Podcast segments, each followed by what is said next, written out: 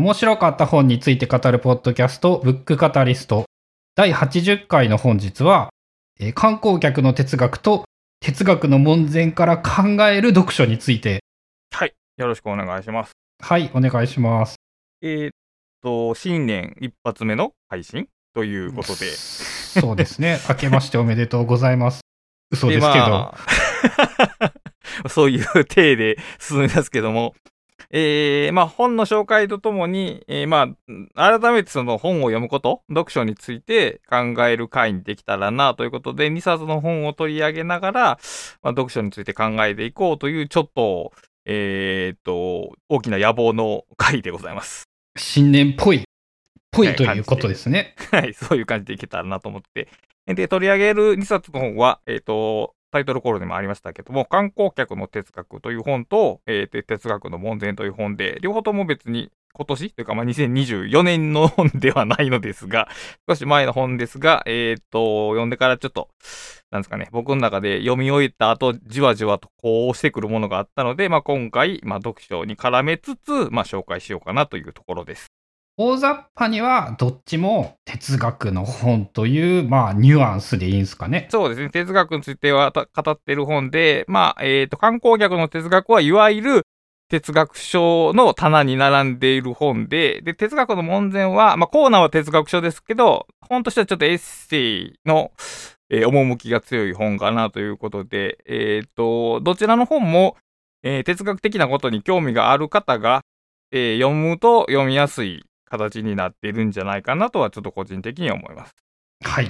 はい。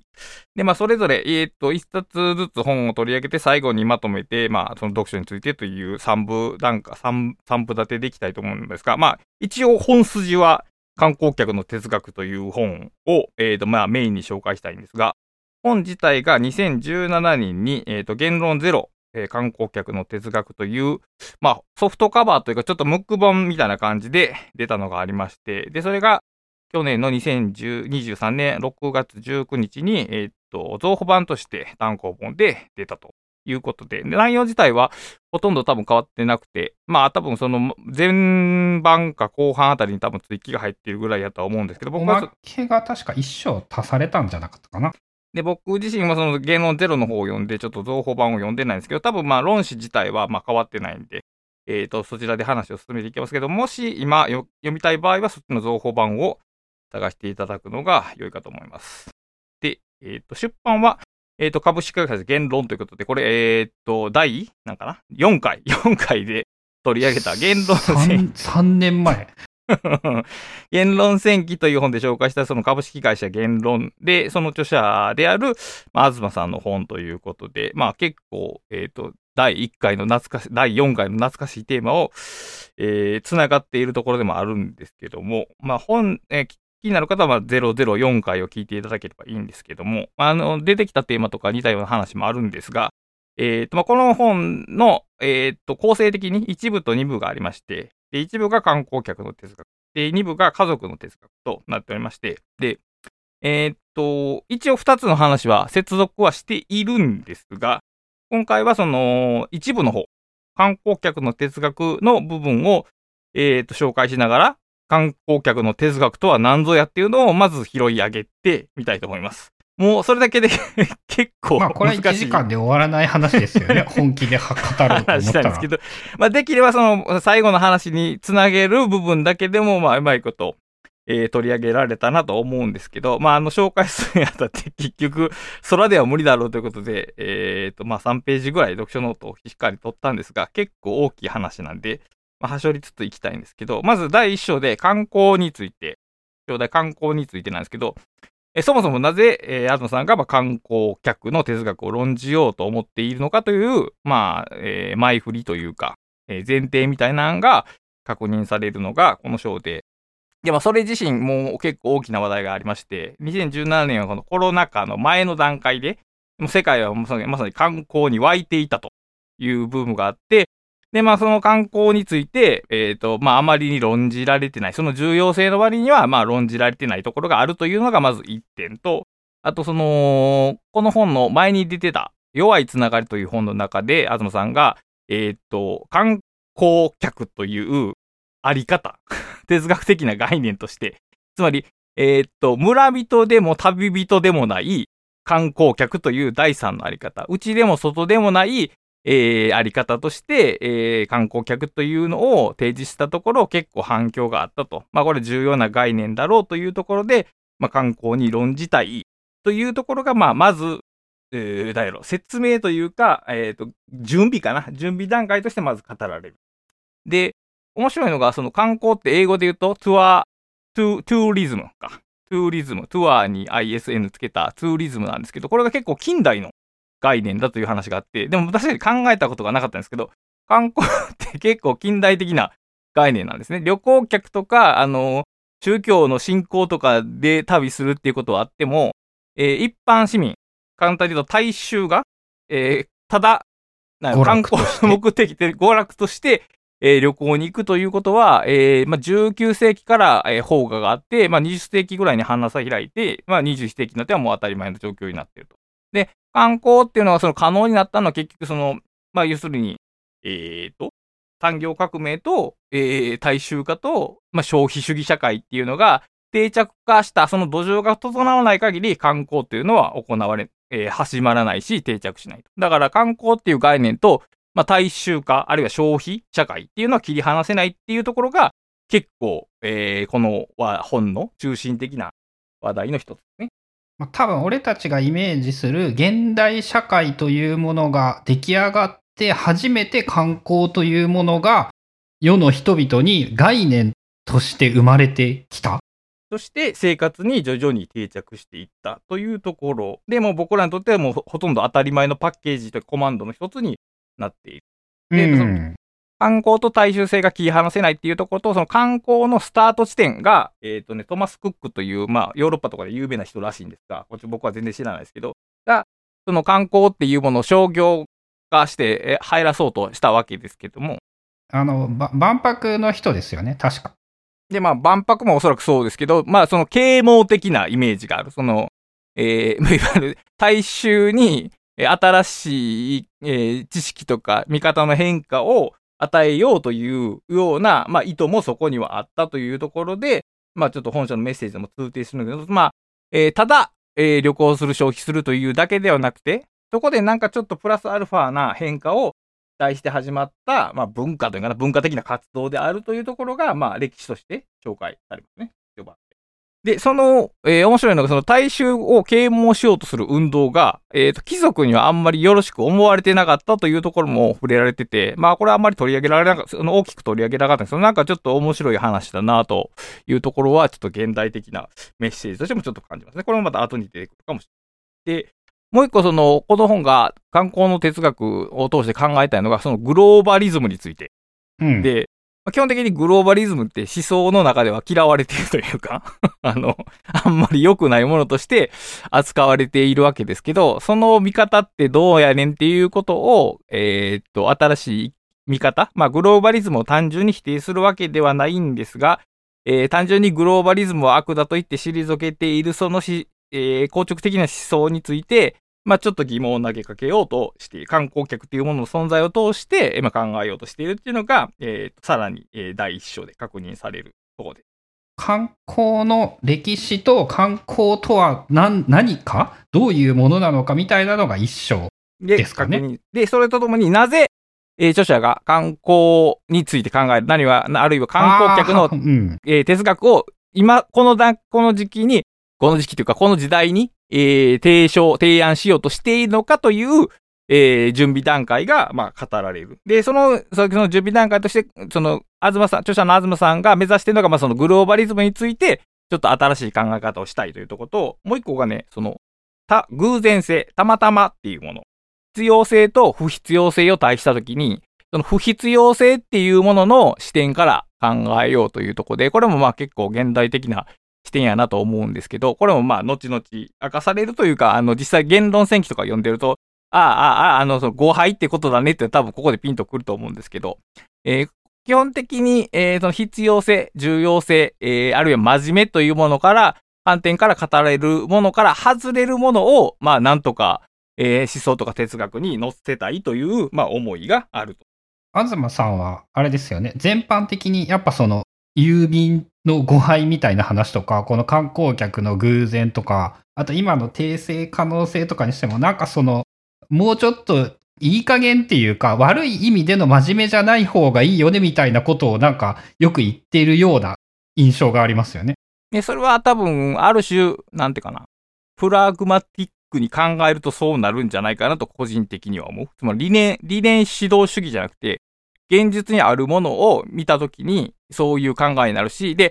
えー、これも多分後で出てくるけど、結局、真面目さを重視すると、不真面目なものを排除することになるわけじゃないですか。これはもう必然的に。で、それは多分、リベラルのあり方としては、不徹底というか、その、リベラルが認める自由は認めるけど、リベラルが認めない自由は、えー、一切来ないでくださいっていうのは、ある意味真のリベラルではないわけで そこの、その、このリベラルの弱、弱点というかな、ねじれというかな、それをどう解消するか考えたときに、東さんのような視点が、まあおそらく必要になるんじゃないかなという感じですね。やっぱあれなんですかね、その株式会社言論を運営してみて、社長業をやってみたとか、その辺も、その、そういう懐の広さにつながってそうななんか印象がありますね。まあそう、例えばその現場でイベントをするとか、人を雇って仕事をしてもらうっていうのは、そういうものがないと多分成立しないんじゃないかな、きっと。うん、なんかあの、理想通り、理想のイベントを企画してもそんなうまくいかんっていうので、で、なんかたまたまこういうのはうまくいったとか失敗したとか、あとなんかその失敗から学ぶみたいなのも、なんかたくさんやってそうですよね。だからそういう意味でその自分の意図とか支配とかっていうものを超えるものをいかにその自分の中に入れ込んでいくかっていうことを多分その現場を通して考えてこられたし、まあ、実践もされてこられた人のまあ哲学なんだろうなというところですね。うん。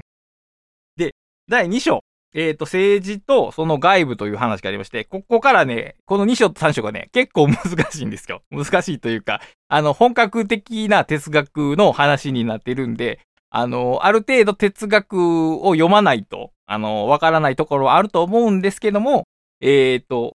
一応初心者でも読めるような体裁にはなっているというか、ここ塩梅が難しいんですけど、あの、哲学の、まあ、入門書っていうと、大体その、例えば哲学史を扱うそのギリシャ、古代ギリシャにはこういう人がいたみたいなその時系列でテーマを追っていくか、著者の哲学を、えー、専門家に向けて論じる本いわゆる哲学専門書みたいな、この二つが多いと思うんですけど、この本は哲学を、著者の哲学を論じてるけど、その宛先はできるだけ一般読者になっているという、ちょっと結構 バランスの難しい本で、例えば、専門的な哲学書の場合って、アレントがこう論じてたっていう文があったとするじゃないですか。じゃあもうそこで終わりますよね。でも、アレントはこういう哲学者でこういうことを論じたっていう背景は普通専門家の向けの論文では書かないですよ。そんなものはもう一般常識なわけ、一般というか専門常識なわけですから。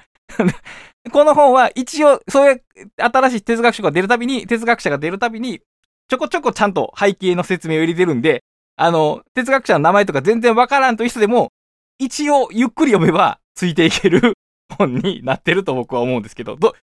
ゴルゴさんはどうですかね？あの、えっ、ー、と、めっちゃ苦労すると思います。知らずにいきなり読んだら。なるほど。えっと、なんて言うんだろうな。不可能だとは言わないし、めちゃめちゃ読みやすいけど、えっ、と、なんかね、分かったつもりになるまでだったら簡単な気がする。なるほどね。まあそこら辺、だからまあ分かったつもりに、その、著者がこっちのことを無視して、全く、その、先に進んでる感じはなくて、一応、先導はしてくれてるけど、でもまあ十分追いつけてるとはまあわからんぐらいの距離感で読んでいける、まあ本になっている。これ結構でもやっぱり哲学書を読んでてもね、これぐらいの難易度って結構難しい、えー、珍しいか。あまり見かけない気がしますね。そうですね。あとね、やっぱね、なんか、東さんの印象なんですけど、えっ、ー、とね、日本語が異常に読みやすい。確かに、わかる。その、うまく言えない。哲学が簡単とは言わないんだけど、えっ、と、日本語が異常に読みやすいから、えっ、ー、と、頑張る気になれる。あの、変な、えー、変な比喩とか変なひねったロジックとか、その怪獣な文章みたいなのはないね。そうですね。限りなくその語りかけているような口調というのかな。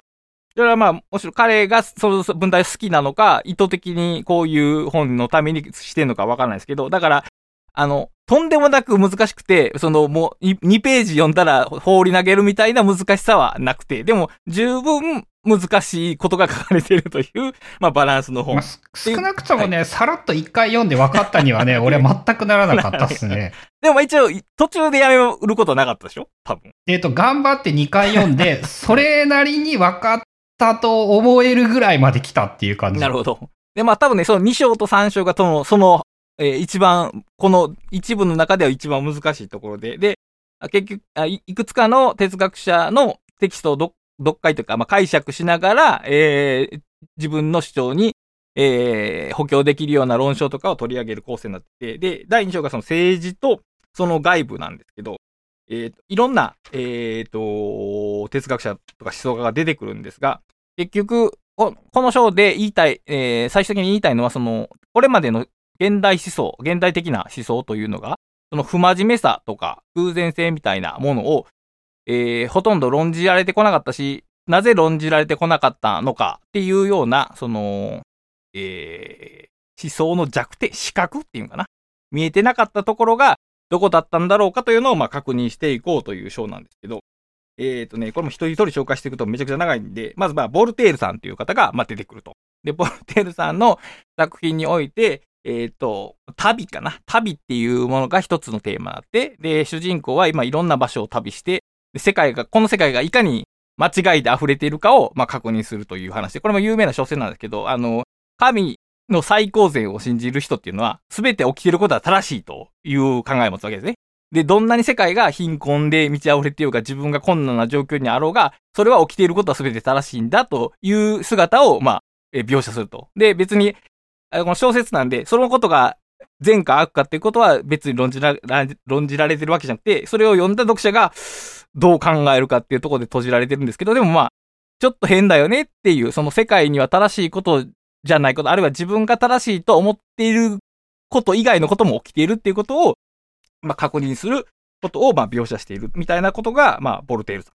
めっちゃ、あれですよね。西洋的な考えの極みみたいな感じっていうか、そうですね。神が作ったこの世界なんだから、神が間違えるはずがない。だから何が起ころうが、それは全部神の考えたことで、間違ってることなんて何一つないみたいな、まあちょっと強めの言い方ですけど、うん、そういうニュアンスの人ですよね、この人そういう、そういうニュアンス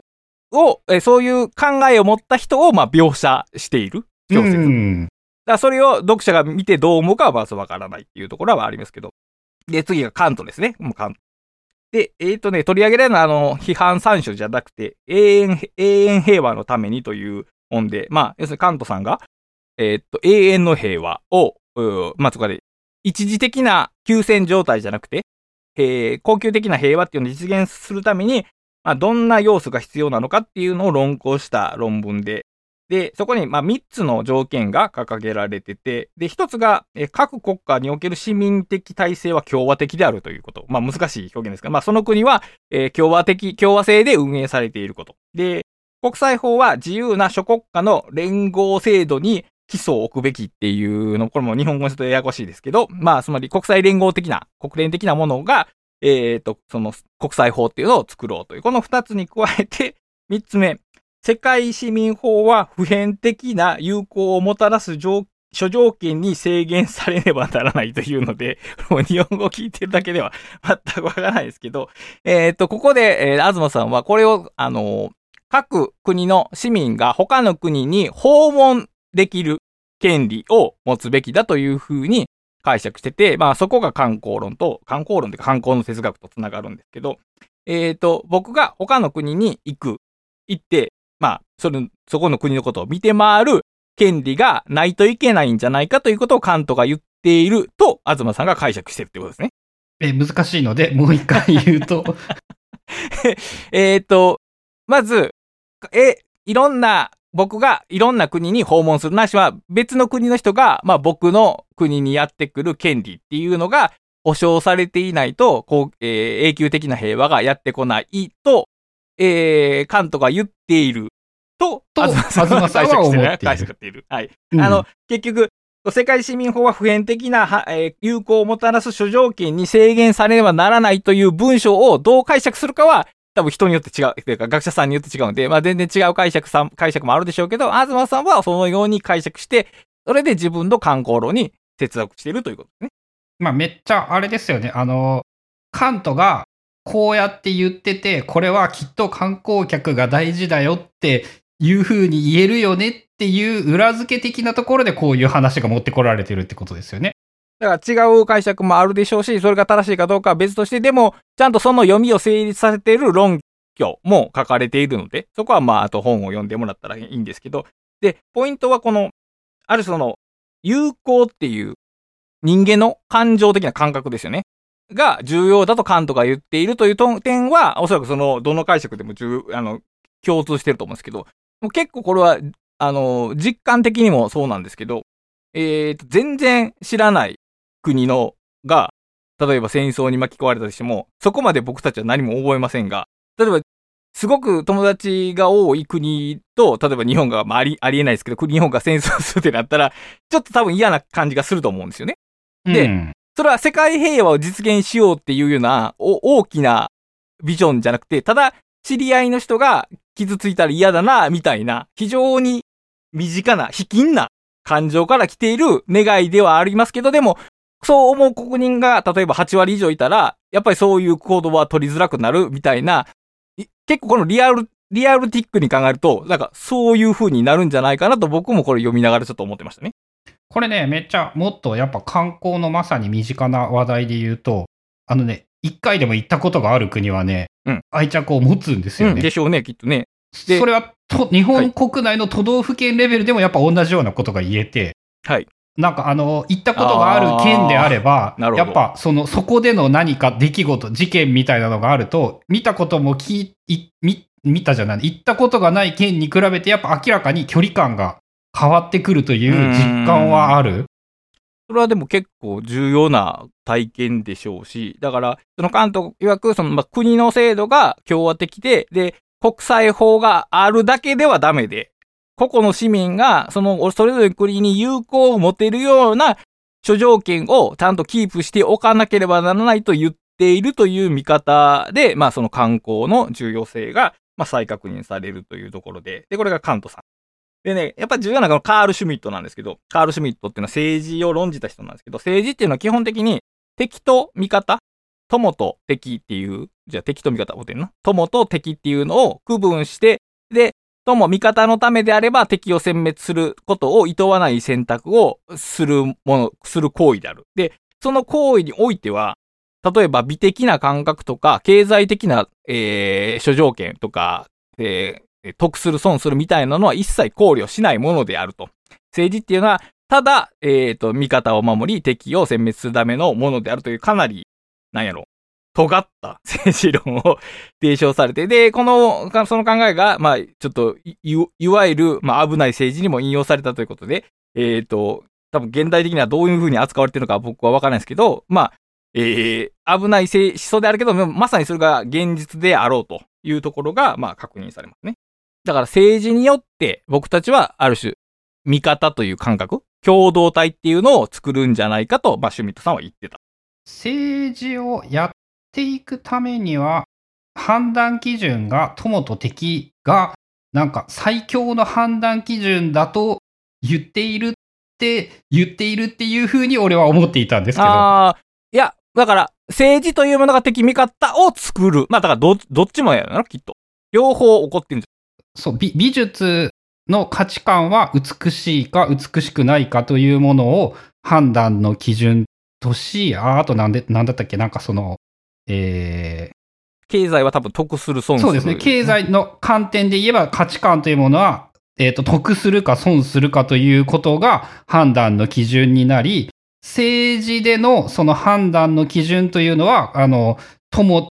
友達なのか、仲間なのか、敵だけなのか、そこだけを、なんて言うんだろう、価値基準において、なんか判断、判断を下すときの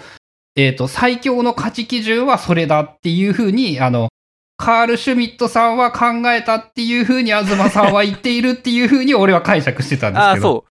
ああ、そう。政治というものが僕は敵と味方をむしろ作り出す規範になっていると僕は読んだが、まあ、そこはまあ、どっちでもいいですが、まあ、政治とか敵と味方を作るものであり、で、それが、僕らの、えっ、ー、と、家族とかっていうグループじゃなくて、ある種の共同体を作る、その、礎になっている、あるいはその、元となっている行為であるというところが、えー、確認されて、その、えっ、ー、と、シュミットさんとヘーゲルさんが繋がる。で、ヘーゲルは、多分僕からしたらあんまり出てこなかったかな。この人ね、あの、真面目の塊っていうイメージで俺あんま好きじゃないですよね。まあ、まさに、まさにそういうことが論じられてるんですけど、えー、まあ人間がどのようにして市民、ないしはもうもっと言うとざっくりと大人になるかみたいな話で。で、最終的に人が、人がちゃんとした人間になるためには、国家の精神を身に宿さなければならないみたいなことを 言っておられて、まあちゃんとした大人は、えー、社会に順応するみたいなことを、うん、そうそう、そういうイメージがすげえある。いうことで、まあそのヘーゲル的人間観っていうこと。で、そのヘーゲル的人間観からすると、もう観光客みたいな、ちょっと寄ってすぐ帰っていくだけのような存在っていうのはもうチャランポラの極まりでしかないと。で、結局だからそういう人、そういう観光客的存在っていうのは、まあ、その思想とか哲学の視野からずっと阻害されてきたっていう、まあ、このヘーゲルもかなり長く論じられてるんで、今めっちゃざっくり言いましたけど、まあそんな風にあんまりその真面目じゃない人間っていうのが、まあ省かれてきたというところ。で、合わせて、あと、えっ、ー、とね、動物という概念と、あと消費っていう概念も合わせて紹介されてて、ここも長いからちょっとはしょりますけども、まあ、えー、動物的であるっていう言い方をすると、まあ非常に結局その人間的ではないっていうことですよね。どう人間的ではない。つまり理性的、理知的ではないものとして、まあ、えー、論じられますし、あと、まあ、あの、アレントも、まあ、アーレントも、消費っていう行為を、まあ、結構下に見ていたと。で、結局 観光客っていうのはまあ消費 消費しに行くための行動であって、何も、えー、いわゆるその影響に残るものとかをの作ってるわけでもないし、政治活動に参加してるわけでもないですから、まあアレントから見たら、えー、観光客ってのは人間の条件を満たしていない存在ということに なるわけですね。まあ、で、あの、こう、例えばアレントの本とかを読んでると、なんか、うん、そうだなっていう気はするんですね、読んでて。なんか、そうだ、人間にとってこれは大切だ、なことだっていうふうに思うんですけど、でも、結局その、彼女の視点が取りこぼしているものがまあいっぱいあるわけですね。現実の世界を見たとき。例えばその観光客っていうのはまさにそれで、その、アレントからしたら観光客っていうのは多分、不必要なことしてる人たちですし、まあ、人間的な条件を満たしてるわけでもない。でも、現実の僕たちはグローバリズムの中で、えー、すごく大量に消費してますし、えー、観光にも行っている。あるいは観光的なことをしている。で、ここの、その差をそのどうにかしたい。そのこれまでの哲学とか思想が語ってこなかったその、えー、不真面目なもの、消費的なもの、あるいは、まあ、娯楽的なものっていうのを、えー、どうにかして視野に入れていこうじゃないかっていうことが大切だよねっていうのが第2章。えー、長々と紹介してきた中で 論じられてる本で、ここはね、結構難しかったですね。まあ、あの、あれですよね。いろんな哲学者が出てきて、えっ、ー、と、観光客という概念を、まあ、この人はこんな風に考えてて、この人はこんな風に考えてて、大抵の哲学者は観光客なんてもんは、あの、良くないものだ、ダメだって言ってるよね、でもそうじゃないよねっていう話に持っていきたいというような流れですよね。うん。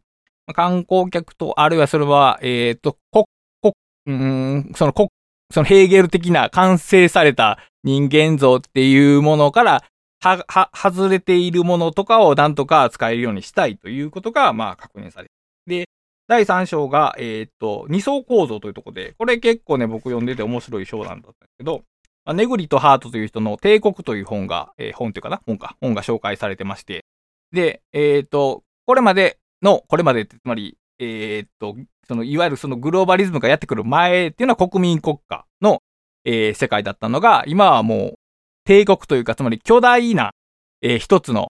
大きな主体に世界が支配されているというと、ちょっと陰謀論っぽく聞こえますけど、いうような世界になってくるっていうことを論じた本でして、まあ、この当時で言うと、まあ当然、覇権国家はアメリカだったわけですけど、もう現代ではもっと、例えば、えー、今は僕は Google 帝国にインターネットが支配されているという言い方もできると思いますけど、いろんな形の、その一極支配っていうのが、えー、出てきていると。で、その、そういう状況をただ紹介しただけじゃなくて、その、いかに反抗そういう状況に反抗できるのかっていうので、まあ、マルチチュードっていう、これはまあ、大衆とかっていう意味があるらしいんだけど、大衆っていうていうものが、まあ、あり得ると。しかもそれは、えー、そう、帝国的なものから内部的に生まれてくるという話が、まあ、確認され。で、えっ、ー、と、それはそれで非常に有用な概念なんだけど、結構、まず、あずまさん曰く、その、ざっくり してるというかじゃあ具体的にどうなん、どうしたらいいのか、どうしたら、えー、例えば、現実的なその政治とかに変化を与えられるかっていうところまでは論じられてないし、論じられてないというか、むしろその、彼らの考えで言うと、そこが空白になるのは、ほとんど必然であるというところが、えっ、ー、と、哲学的に確認されます。2章は観光客の話で、3章は、えっ、ー、と、国家が、うん、なんて言ったらいいんだろう。国家というのはどういうものかみたいな話っていうイメージなのかな。ああ、そうかな。で、そこに、その、抵抗勢力みたいなのがいて、それがそのマルチチュードみたいなやつなんだけど、そういう概念考えた哲学者さんがいるんだけど、なんか、言葉言ってるだけで何も中身ねえんじゃねえみたいな。っていうことが、まあ、ざっくり言われるとこ。で、うん、その、将来の二層構造っていうのが、えー、さっき、最初に言ったのはグローバリズムと国民国家っていう体制で、現代で言うと、ナショナリズムとグローバリズムが、えっ、と、二つに挙げられるんですけど、あのー、著者の言いたかったあ、著者が、つまり、東さんが見ているのは、えー、ナショナリズムからが終わって、グローバリズムに移行するという見方ではなくて、むしろ二層構造になっているんだと。で、下の方の構造、株構造って言って言うとまたややこしい話になりますけど、は、えー、グローバリズム、経済が支配している。僕らはもう、他の国と経済活動をやり取りすることなく、僕らの生活ないしは欲望を満たすことはもうできなくなった。一方で、国の政治を見ると、非常にナショナリズムが高まっている。この経済と政治がそれぞれ違う断りかな？断りで成り立っている。この二つの層があるということを、そのマルティテュードっていう概念から引き出している。でも、マルティテュードという概念だけでは十分ではない。じゃあどうするかというとこが第4章。で、えー、第4章が郵便的マルティテュードという概念で、ここはどうかな？郵便的という概念がどこまでわかりやすいかどうかというところに なるんですけどね。あの、ちなみにゴルゴさんはどうですかね？この4章の郵便的っていうところ。4章は、えっ、ー、と、まずですね、えー、ここに書いてあった、あの、複雑系とかグラフ理論の話が非常に面白くって、えっ、ー、とね、そこを熱中して今読んでいるところで、あ、はいはい、あの、この4章の中身自体はまだちゃんと脳内で整理できていないというイメージ。郵便的は、僕はその、郵便的、存在論的郵便的を読んでるんで、郵便的マルティテュードが観光客的だという話で、で、その単一の、つまりグロ、ナショナリズムからグローバリズムに移行するっていうことを規定するんじゃなくて、二つの層があり、その二つの層を行き来する、行き来する存在が、えっ、ー、と、郵便的マルティテュードであり、観光客であるというところがこの章で。で、さっきゴルフさんも言われたように、まあ、そういう理念的、概念的なものを紹介しつつ、中盤からにかけては、まあ、ネットワーク理論が提示する、その構ネットワークの構造と、その、さっき言った二層構造っていうのが、えー、対応していると。対応しているであろうと確認されて、だからこれは、あの、実体のない話じゃなくて、まあ、現実的な話っていうとこが接続されると。で、まあ、ネットワークの話は非常に面白いんですけど、えっ、と、スモールワールドネットワークとスケールフリーネットワークっていうのが出てきまして、で、えっ、ー、と、スモールワールドネットワークっていうのは、いわゆるその5時の隔たりというやつですね。あの、大体友達の友達は、だみんなと友達みたいな。5人、5人ぐらいパスしたら、大体世界中の誰とも、誰かとも繋がれるというぐらい狭いネットワークの中で生きているというのがスモールワールドで、で、スケールフリーっていうのは、えっ、ー、と、いろんな説明仕方があるが、えっ、ー、と、あ、ある、うん、むちゃくちゃ、うん、ネットワークの中で一つあんまりつながりを持ってないね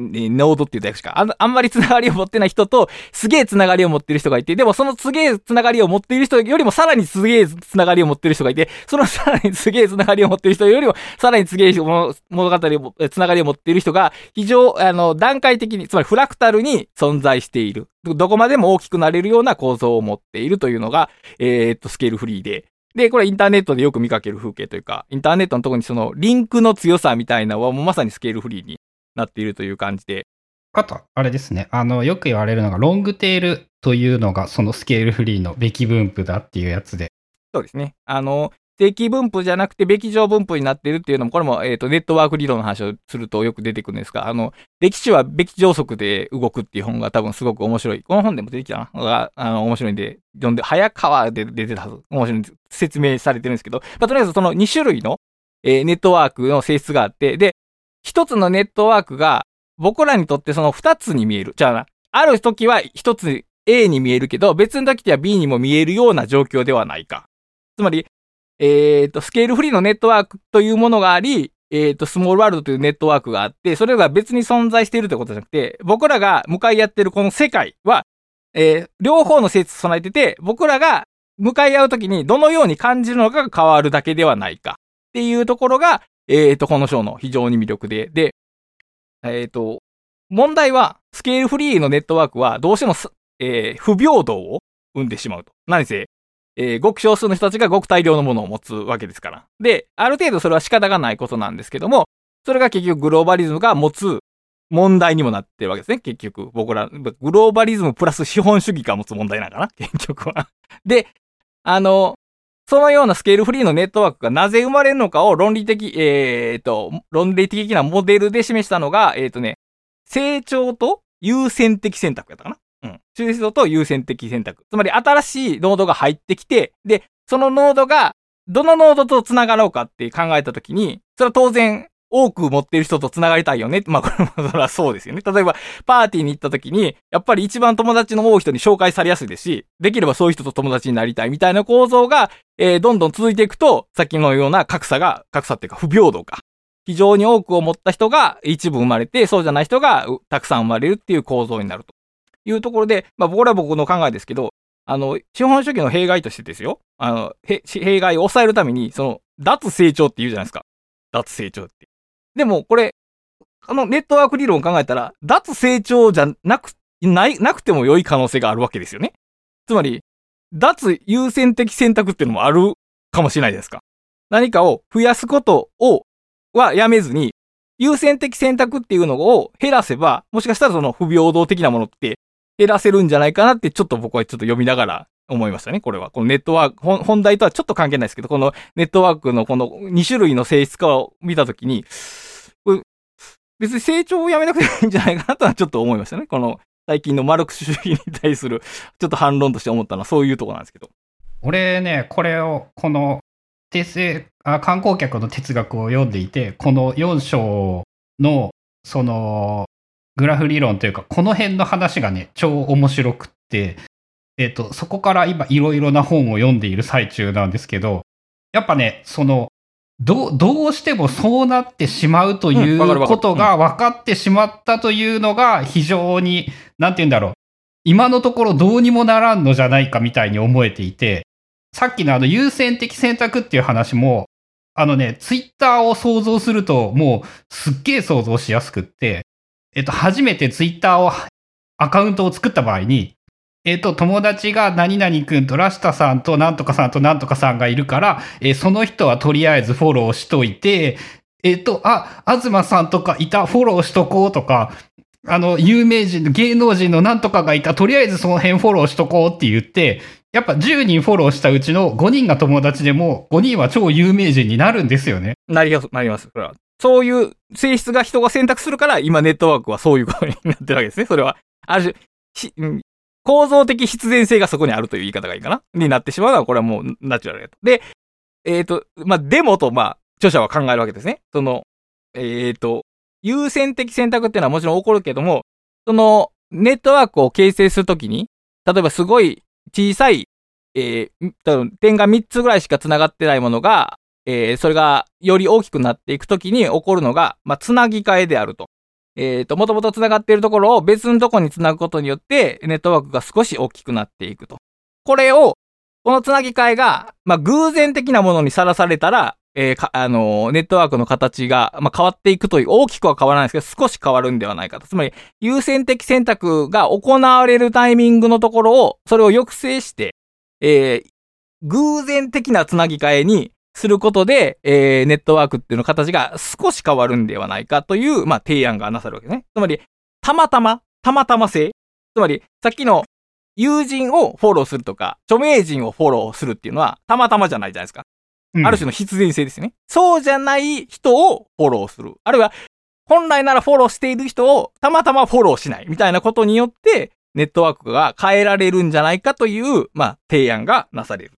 で、そこを僕は、えー確認したかったですね。とりあえず。あの、あの、つまり、えー基本的にその僕らのネットワーク構造っていうのは、その成長と優先的選択によって、えー形が変化して大きくなっていくけども、結果的にそのスケールフリーな不平等が生まれてしまう。でも、そこに、えーたまたま的なものを入れることによって、もしかしたら何か変わっていくかもしれない。まあ実際にこの本は、こうしようぜと別に歌ってるわけじゃなくて、こういうふうに考えられるっていうところに留まってるんで、その、どんな風に実践するのかっていうのは、えー人に任されてるというか、まあそもそもノウハウ集じゃないから別にそれはいいんですけど、まあ僕はそんな風に、その、生活の中にたまたませ、ある、えーどう考えても、これを選択した方が得だろうという場面において、たまたま性を導入していくっていうことが、えー何か変化になるんじゃないかという風に、まあ捉えたというところですね。俺はあれですね、個人的にこれを見ていて、やっぱ、おも面白いというか、まんま観光で当てはめて、綺麗に考えられるなって思って、あの、さっきのツイッターの話なんかでも言うとですね、えーたまたま俺は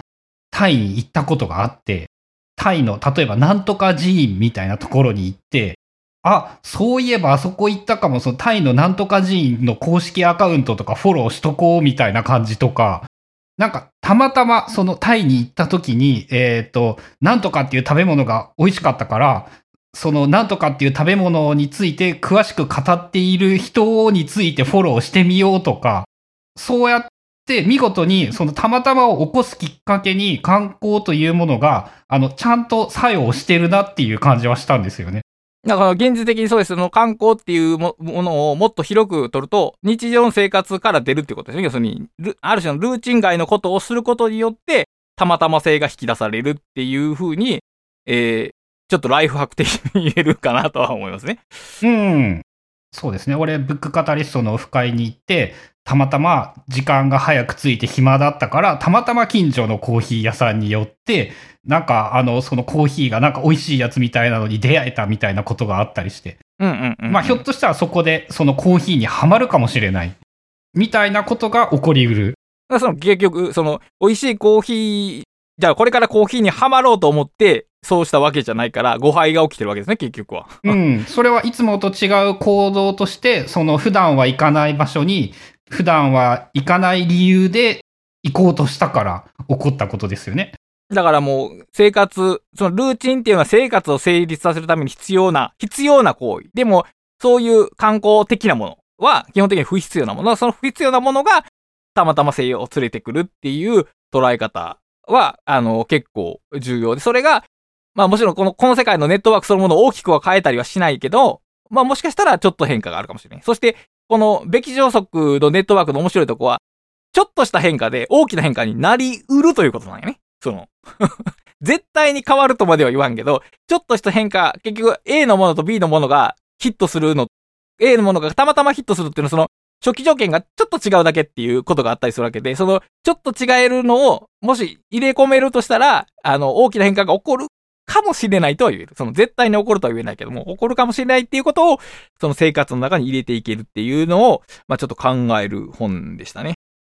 そうですよね。そもそもスモールワールドっていうのが、まあ基本的に例えば俺は地元の小学校、中学校の友達しか友達がいないんだけど、えっ、と、たまたまエバーノートがきっかけになって、ラシタさんと知り合って、ネットワークがつながって、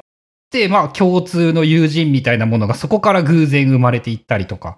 まあインターネットのあれですよね。そのプラスの可能性としてはそういうたまたまが十分に起こりうる。そうやね。で、あと、まあ僕はちょっとこれ意識してることだけど、例えば、えー、そのゴリゴさんの、あのーやっているメールマガとかに参加しないようにしてるんですね、僕は。あえて。そこで何が行われてるか知らない状態を維持している。その、僕がゴリゴさんにとってある種の 観光客でありたいから。それ結局、これ、ここでも一緒になって、あの、ほ、他でも一緒になってってやってたら、その、うちになってしまいますよね、基本的にはずっと。それは多分面白くないだろうなと思って、ある程度観光客的距離感を 維持しようとは思っているっていう、ある種のその自分で実践してることともちょっと重なるとこありますね。まあそうですね。その友人知人と100%趣味が何もかも一致する人なんて存在するはずはないし、そういう友人知人しかいなければ、やはりその起こり得ないことが起こらない。うん。だから、その起こり得ないことをいかにずらしていくかって、ずらして起こしていくかっていうのを、まあ、考えていける。まあ、そういうふうな、その あれ、そういうコスパに、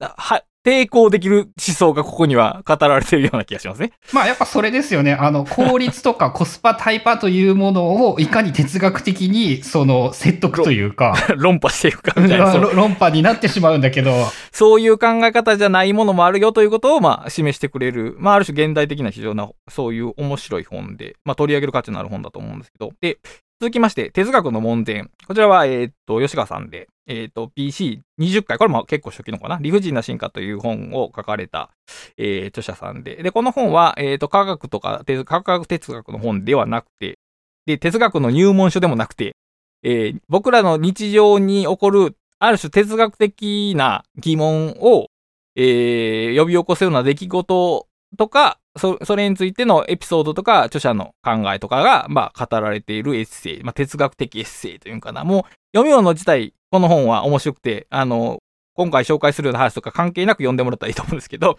面白いのはこうタイトルなんですね。その、哲学の門前っていう。で、一般的に、さあこれから、例えば哲学を学ぼうというと、まあ、入門書っていうのを読むわけですね。門に入るっていう。でもこの本が、この本が言いたいのは別に、門入らなくてもいいんじゃないの？っていうことで、つまり、日常的に例えば、なぜ僕たちは生きているんだろうとか、人を愛するのはどういうことだろうっていう哲学的、文学的なことを考えてしまった瞬間に、もうあなたはもうちょっと哲学の門の前にいるよということなんですね。もうその段階で。で、そういう本を、そのきっかけにして、まあ、そういう哲学書を読むのもよし、まあ自分なりに考えるのもよしというような、ある種の気楽な、えー付き合い方を提唱している本なんですけど、まあ、後半に、一番最後に、まあ、そうは言ってもと。その、この門前っていうのはその門前の小僧、習わぬ教を読むというところから来てるわけですけども、まあつまり、ある程度、その、耳学問というか自分がその考え、日常生活の中で生じる哲学に触れるだけでも、ある種の哲学者、市民的哲学者と言えますが、そうじゃなくてでも、興味を持って、じゃあ哲学入門みたいな、えー、ラッセルの哲学入門みたいな本見つけたら読もうとして読んだら、当然読めないわけですね。それはそんなもんってよ。あの、本格的な哲学書っていうのはさっき言ったように専門家に向けて書かれているようなものなので、哲学者に向けて書かれるようなことが多いんで、まあ、素人が一回読んだからはわからないと。で、ここでそのカフカの小説が紹介されてまして、カフカの、えっ、とね、日本語訳はいろいろあるんですけど、掟の門前というので検索したら多分ね、青空文庫のが見つかるんですけど、まあ、結構奇妙な、カフカらしい奇妙な偶話で、ある人が、まあ、門の中に入りたいと思ってるけど、目の前に門番がいて入れないと。で、入れてくれ、入れてくれと言うけども、全然入れてくれないまま、男はずっと年を取って最後死んでしまうと。で、えー、どう、あの、最後に、そのし、女男が死ぬ前に、その、どうせ、どうして自分だけ、子供に入りたいと言ったのはぼ僕だけだったのかって聞いたら、この門はお前、お前のためだけの門だったんだと。だからお前が死ぬからもうこの門は閉めるぞって言って、まあ物語が閉まるという話なんですけど、まあつまりこれは、いろんな解釈はあるんですけど、何かに入門していくことの難しさを、まあ語っている本だとしたら、多分僕らが例えば哲学っていうのを勉強しようとしても、結局その門番に立ち塞がられて先に進めないことっていっぱいあると思うんですね。例えばもう、関東なんて多分その最多な人で、あの人は5、6回門にぶつかってもまだ中入れた感じがしない人だと思うんですけど、でも、著者曰く結局、そういうの、僕らが専門家でない以上、それはもう避けて通れないんだと。つまり、えー、門前の小僧で、まあある程度気楽に付き合うのと、まあ、ちょっと本格的に踏み出していこうと思ってその門に弾かれる。この往復をしていくことっていうのが、まあ僕らのその、まあ哲学的な営みのあり方なんで、市民的な哲学のあり方なんではないかというところで、まあ話が閉じられるんですけど、この、えっ、とね、あり方がね、非常に面白いなと思って、しかもそれは哲学に限らないんじゃないかなと思ったんですね。というのも僕らは、例えばテクノロジーとかに囲まれて生活してるわけで、例えば日常的にテクノロジー的なものの影響を常に受けてるわけですよね。だから、別に知らなくてもいいですけど、えっ、ー、とイン、インターネットってなんで繋がってんのって、ふと興味を持つことがあるかもしれないですか。で、それについて例えば 電波の本とか読んでもまあ全然わからないわけじゃないですか。そこでまあ無理やなと思って、でもある時またふと興味を持って読んだらちょっとわかるけどまあやわからないみたいな、その結局わかるとわからないを常にこの振り幅の中で生きながら僕たちはまあ生きていくし、最終的に多分何もわからない まま死んでいくんだろう。それは門の前で門に入れた気持ちもなく死んでいくんだろうけど、でもまあそういうものではないか。そういうふうに一回そういうものではないかと思ってみると、これはまあ結局その結論につなんですけど、まあ本を読むことも、まあそんなもんでいいんじゃないかなと、まあ思うんですね。僕らは専門家になるために本を読んでるわけじゃなくて、ある種、もう自分自身の欲望とか、さっき言ったたまたま出会った人とか、えー、あるいはその人生で遭遇した哲学的な問題とか、科学的な課題とかについて、ちょっと興味を持つ。で、で、それを読んだところでさっき言ったように、えー、実利的なものは何もないと。必要か不必要かで言ったら不必要やと。でも、それを読んでみて、わからないなりに何か得たとしたら、さっき言ったその、本来の自分ならば優先的に選択してたものではないものを選択したことになるわけで、これはネットワークが変わっていくことになるだろうと。だから、市民としての読書っていうのは、もう身近な欲望から始めて、で、たまたま出会った本とか、たまたま思いついたことに、ふらりと、ある種その、えー、実利を求めずに読むということだけでもう全然十分じゃないか。例えば本を読んで全然わからなかったとか頭が良くなった気がしないみたいなことは、実はもう大したことではなくて、普段読まなかっただろう本を読んだ時点でもう僕らはミッションを達成してるんじゃないかと。どうせ門の中には入れないんだろう、入れないんだからというような、その市民的哲学観っていうのを、まあこの2冊から、まあ引き出せるんじゃないかなというのが、まあ今回の話の大きなテーマです。まあどっちも門前も観光客も大きな意味で、やっぱその、本格的に入り込まない、一個、一歩外ぐらいの立場から付き合うみたいなニュアンスですよね。だからその門前と観光客って多分概念として非常に近いと、うん、両者が別に意識してやってるわけじゃないですけど、僕からその理察の方を読んだ子からするとこれ同じこと言ってるなと思って。で、それはまさにそういうスタンス、つまり市民が、まあアカデミックとかある種の専門性な的な知識と付き合うときに、あの、あんなもんはダメだよっていう、その外でもなくて、でも学者の中に入り込むでもなくて、ある種観光客のような視点で、ふらっと立ち寄って、で、それを帰ってくる。で、帰ってきた時に、その、それが自分が得たものを自分の周りの人に言うと、何か。そうすると、本来その自分の周りにいた人は、おそらくぜ、あなたがそれを言わなければ絶対知らなかったような知識に触れるわけですね。それでまたちょっとネットワークが変わっていくっていう風に、だからそれだけの小さなことだけでも、実は結構大きなことをやってる。特にそのルーチンの中で普段見知ったことしか知らない生活を送っていることに比べたら、えっ、ー、と、その、えー、自分が知っていることの外に出ること。例えば、えー、ゴルフさんで言うと音階の科学に触れることは、もう観光ですよね、ある種。だって、科学者になろうとしてるわけじゃないですから。で、そういう観光をやって帰ってきたら、やっぱりちょっと世界は自分のものの見方とか変わってるし、ある種のそこから誤配が起こることもあるということで、だから、この僕カタリストって別に、えー、書評家になろうとしてるわけでもなく、各種専門家にしてる、なろうとしてるわけじゃなくて、まさにこの観光客的読書をずっとしてきるんじゃないかなということが、まあちょっと言えるんじゃないかと、まあ思った次第ですね。そうですね。別に俺たちは専門、まあ俺たちかわからんけど、俺はその読書の専門家になりたいとは全く思って思、全く思ってだな、思っていないし、えー、まあなり、なろう、そうだな、なろうと思っていない以上のものは何もない。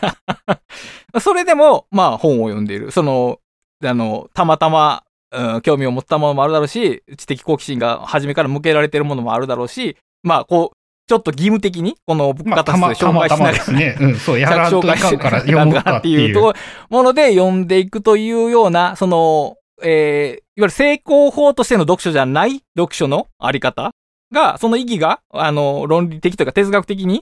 確認できるこの2冊じゃないかなと、まあ思いますね。あと、あ全然関係なく、普通に読んでも面白いですけど、読んだら読んだで、こういう風なことを考えられる本でもありますね。そうですね。同時に、やっぱブックカタリストが、おそらく、その、関係ない本を紹介することが重要なんだろうなって思いますね。だからその人が、まあおそらく知らな、普通に生活したのは知らなかった本とか、あるいは、まあ、読もうと思ってたけど、と思ってたような本とかを、例えば紹介して、その手に取るなり読んでもらったとしたら、何かその優先的選択の誤配が起こってるわけで。だから、それだけでもまあ十分価値がありそうですね。そうですね。期待。予測されていない本を読む。うん。だから、そう。自分が読む、この当当人の知識の中でい、いつも通りの選択から外れるようなことが起きたら、もうそれで結構、グッ、グッジョブっていう感じですね。うん。そうすると、それを意識することで、俺たちもいつもとは違う本を読もうと思うことができて、やっぱやっている価値も出てくる。うん。だから僕らのルー、僕ら自身もルーチンから外れるし、今日聞いてる人もルーチンから外れていく。で、なんか誤配性にさらされていく。で、ネットワークの形が変わっていく。いや、だから実際例えば、えー、この本、この方ですを聞いて、まあ、例えば興味を持って、暇と退屈の倫理学という本を読んで、それ読んだことをツイートして、で、その人のフォロワーは、普段そういうことを読まへんや人やとしたら、新しいネットワークの電波が起きてるわけですから。こういう誤配性がどれだけ起きるかが、その社会の豊かさにつながるんじゃないかっていうのは、ちょっと僕の考えから、考えですけど、いうようなことが、まあ、思い、思いますね。だからネットワークを、あ、そこにあるネットワークがもう、そうなっていくのは仕方がないっていう、ある種進化論的な受け入れとして、でも、僕らは意思を持ってそれを変えることもできるし、微量だから。だからそこですよね。その、必然性と意思、的な偶然性っていうのを、の二層構造をどう行き来するかっていうとこじゃないですかね、きっと。うん。まあ、そんなとこですかね。はい。ちょうどあれですね。やっぱ、あの、読書の、今年の読書の仕方を考えるっていう意味で、うん。良い、良い出だしな感じですね。そうですね。だからまああんまりその、ランキングばっかり追うとか、あるいは自分が常に読んでる本ばっかり読むんじゃなくて、まあ今年はなんか、10冊に1冊ぐらいは、たまたまな本を読んでみる。その、読む、読んで何得するかわからんような本を読んでみるというのを、一つなんか習慣として入れてみると、良いんじゃないですかね。そうですね。あの、気にな、思いつかない人は、ぜひ、音階と音律の科学とかを読んでもらうと、あの、世界が広がって面白いんじゃないかと。俺、数学に興味出る。そういう風に数学に興味出ると思わなかったですからね。うん、やっぱり、その読書は誤配に満ちてるわけですね、これは。うん。そっからさらにそのシンセサイザーに興味を持つっていう、あ、そういうこともあるんだなっていう。うん。だからそうですね。ブルーバックスとか、特に普段あんまりそういうのに触れへん方は、ブルーバックスとかいいでしょうね。逆、だから、そうですね。理系人文系多いですからね。言ったら、その、こっちで紹介しているのは。そうですね。理系の方はあんまり紹介してないんで そう、二人とも理系が得意やから、むしろ文系の方を紹介してるところはあるかもしれないな、そういうことは。まあ、世間一般よりは理系は得意かもしれない。だあえてだから普段読まなく、でもそう、だから文系の方がだから、おお面白いって思う確率が多分高いんだよね、きっと。うん。そうかもな。そう、あの、新鮮なんですね、多分自分にとっては。そういうことやと思うわ。だそういう本を、まあ、その専門領域の外にあるけど、ちょっと興味があるみたいな本を読むと、その、こんな本を読んでどんな得するかって考えたときに、何も理由が浮かばなかったら、誤配があるんだっていうふうに自分なりに言い訳を設けると、まあよろしかろうという感じですね。うん。ですね。はい。ということで、えー、ブックカタリスト、本年もよろしくお願いします。えー、ぜひ面白いと思った人は、えー、サポータープランというのもあるので、そちらもよろしくお願いします。はい、よろしくお願いします。それでは今回もお聴きいただきありがとうございました。ありがとうございます。